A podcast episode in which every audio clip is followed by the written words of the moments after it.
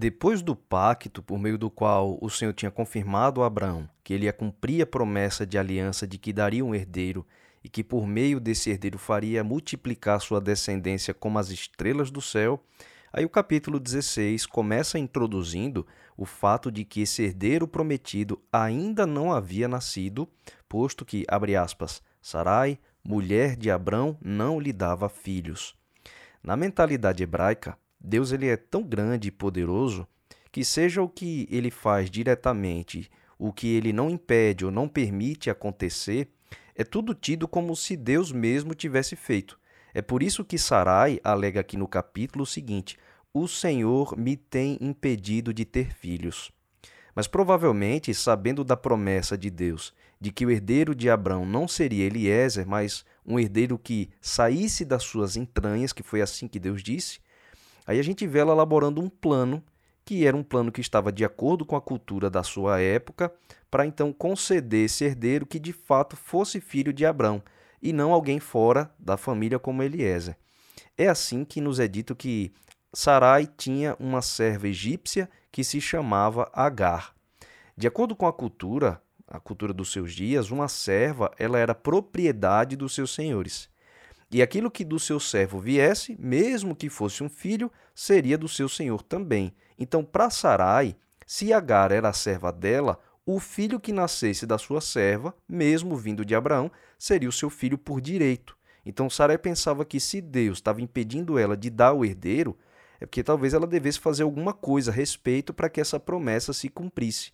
E é por isso que na argumentação que ela faz para Abraão, ela diz o seguinte: Toma, pois, a minha serva, porventura terei filhos por meio dela. Então, para a nossa cultura pós-moderna, cultura ocidental, esse conceito de ter filhos por meio de outra pessoa pode parecer estranho. Parece mais com aquela ideia de barriga de aluguel, que é quando um casal paga uma outra mulher para que ela seja fertilizada com o seu material genético dos pais, né, e portanto dê um filho para eles. Mas como naquela época não existia uma coisa semelhante, nem essas tecnologias de inseminação artificial que a gente vê hoje, no Antigo Oriente era aceitável ter relações sexuais para gerar descendência a outra pessoa. Entre o povo de Israel, por exemplo, existe uma lei interessante chamada Lei do Levirato, em que era estabelecido o seguinte: diz lá em Deuteronômio 25, versos 5 e 6. Se irmãos morarem juntos e um deles morrer sem deixar filho, a mulher do falecido não se casará com homem estranho de fora. Seu cunhado estará com ela e a tomará por mulher, fazendo obrigação de cunhado para com ela. E o primogênito que ela lhe der sucederá ao nome do irmão falecido, para que o nome deste não se apague de Israel. Ou seja, um irmão tinha relações sexuais com a sua cunhada viúva para dar descendência em nome do irmão falecido e os filhos que nascessem seriam considerados filhos do falecido, com todos os direitos familiares que o seu nome lhe concedia. Pode parecer estranho para a gente hoje, mas era assim que funcionava naquele mundo, né? São milhares de anos de diferença cultural e também de outra parte do mundo, mas era aceitável assim. E aí, por seguir e adotar a cultura dos seus dias, Sarai não confiou que Deus poderia fazer um milagre de lhe tornar fértil, ainda que ela tivesse essa idade avançada. E o texto também acrescenta que já havia 10 anos que Abraão estava morando em Canaã e esse filho prometido não chegava. Note também que não é dito em nenhum momento que Sarai orou a respeito ou buscou orientação de Deus. Ela simplesmente assumiu a cultura dos seus dias e aparece já apresentando para Abraão esse seu plano, e ele logo concorda. De fato, H, a serva de Sarai, concebe um filho de Abraão. E agora que ela estava grávida, que era do chefe né, da sua tribo, H parece que ela se deixa levar pela ideia de ocupar uma posição superior, superior até da sua própria senhora Sarai.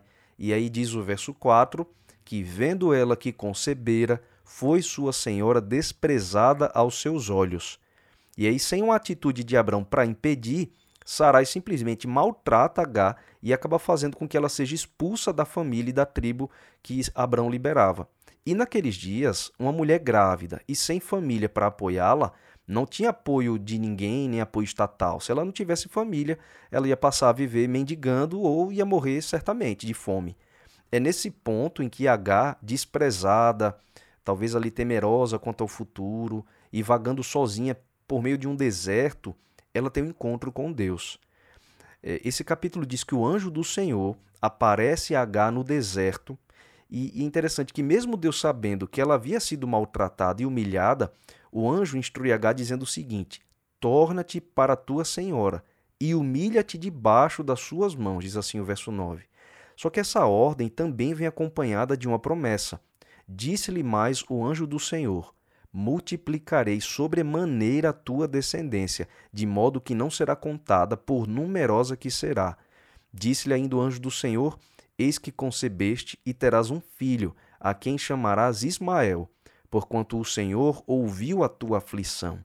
Ele será como um jumento selvagem entre os homens. A sua mão será contra todos, e a mão de todos contra ele, e habitará diante da face de todos os seus irmãos está nos versos 10 a 12. Então veja, fazia parte dos planos de Deus que H ainda vivesse sob os cuidados de Abrão e, se necessário fosse, ela deveria se humilhar diante de Sarai para ser de novo aceita na família por causa do seu filho. Afinal, Deus havia se comprometido em abençoar a descendência de Abrão, e com o nascimento desse bebê não seria diferente, afinal, ele era de fato seu filho. O próprio nome da criança foi definido pelo anjo, que com a justificativa de que o Senhor ouviu a tua aflição. E realmente o nome Ismael em hebraico quer dizer exatamente Deus ouvirá. Agora, note que ao tentar criar uma solução para sua falta de confiança em Deus, foi Sarai e Abrão que criaram um problema para eles mesmos nesse primeiro momento e depois um problema para sua própria descendência que ela tanto queria. Isso porque a descendência de Ismael acabou se estabelecendo onde hoje é a Arábia Saudita, e eles deram origem aos povos árabes, de onde veio também o surgimento da religião islâmica, que há milênios tem tido conflitos com o povo de Israel e luta pelo território de Jerusalém até os dias de hoje. Na promessa que fez a Agar, o anjo do Senhor deixou claro que ele será como um jumento selvagem entre os homens. A sua mão será contra todos e a mão de todos contra ele. A religião muçulmana acredita que eles são os verdadeiros descendentes de Abraão e que Maomé foi o último que recebeu a revelação de Deus para a humanidade. A crença dessas suas origens são o principal fundamento de tantos conflitos no Oriente Médio até hoje, cumprindo as exatas palavras que o anjo havia profetizado. A sua mão será contra todos e a mão de todos contra ele. O local onde foi construído o Templo de Jerusalém, por exemplo, é o mesmo onde Abraão foi a fim de sacrificar Isaac. E, ao mesmo tempo, pela tradição islâmica, diz também que foi o local de onde Maomé ascendeu aos céus. Por esses motivos, é também considerado um lugar sagrado tanto para os judeus quanto para os muçulmanos, e que por muito tempo brigaram por esse território e até agora eles vivem em conflito. Não foi culpa de H ter concebido Ismael e nem culpa de Ismael de ter nascido.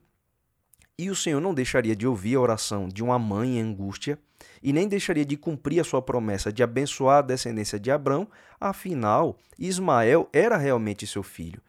Mas essa experiência, ela nos mostra que muitas vezes, por causa da nossa falta de confiança em Deus, a gente tenta resolver as coisas de acordo com a nossa vontade, usando desculpas, a cultura, todo mundo faz, é assim mesmo.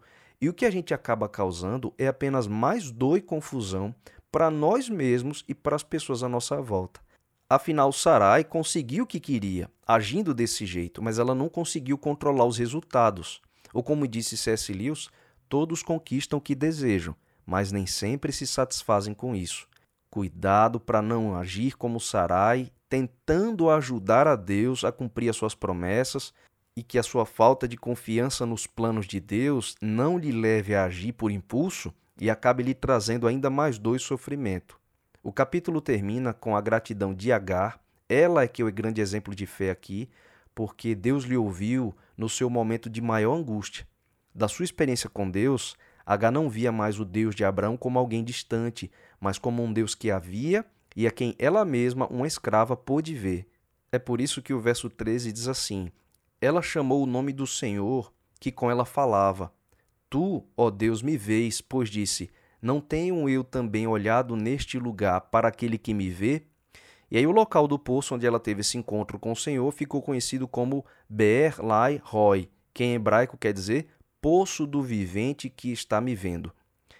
Por sua falta de confiança e impulsividade, a gente vê que Sarai deixou de acreditar que Deus estava vendo o sofrimento dela, e isso só lhe causou ainda mais sofrimento. Já Agar, ela teve encontro com Deus através do sofrimento que Sarai lhe causou. E aí ela confiou agora na promessa de Deus, porque ela teve certeza que em meio à sua dor Deus estava lhe vendo. Agora, o capítulo 16 de Gênesis deixa para a gente uma pergunta importante. Olhando para esses dois exemplos, em meio aos nossos próprios sofrimentos, nós agiremos como Sarai ou como Agar? É uma pergunta que o capítulo deixa implícita e que cada um de nós vai ter uma vida para responder.